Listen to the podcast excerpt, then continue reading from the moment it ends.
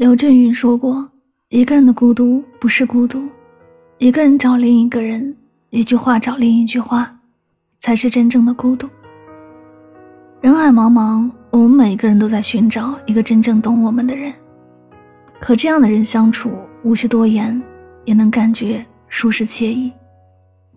即使生活琐碎平淡，也能从心底开出欢喜的花。最好的生活状态，无非舒服二字。人生最幸福的事儿，莫过于有个懂你的人。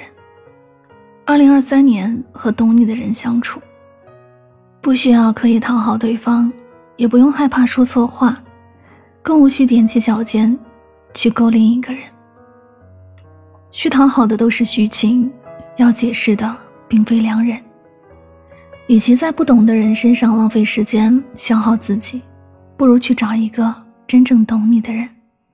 就像作家苏岑所说：“到了现在这个年纪，谁都不想再取悦谁了。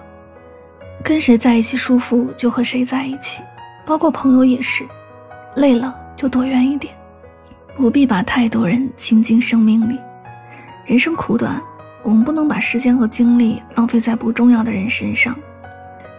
如果相处累了，那就保持距离；如果攒够失望，那就潇洒离开。”饭要和投缘的人吃，日子要和懂你的人过。能完好的走过岁月河流的关系，必定都是最懂你的人。相反，那些需要费力维持的感情，越是不堪一击。不必追求事事都周全，也不必渴望人人都喜欢。人生旅途漫长艰辛，有个懂你的人同行，才不会孤单。愿你被很多人爱。如果没有，让你在寂寞中学会自渡。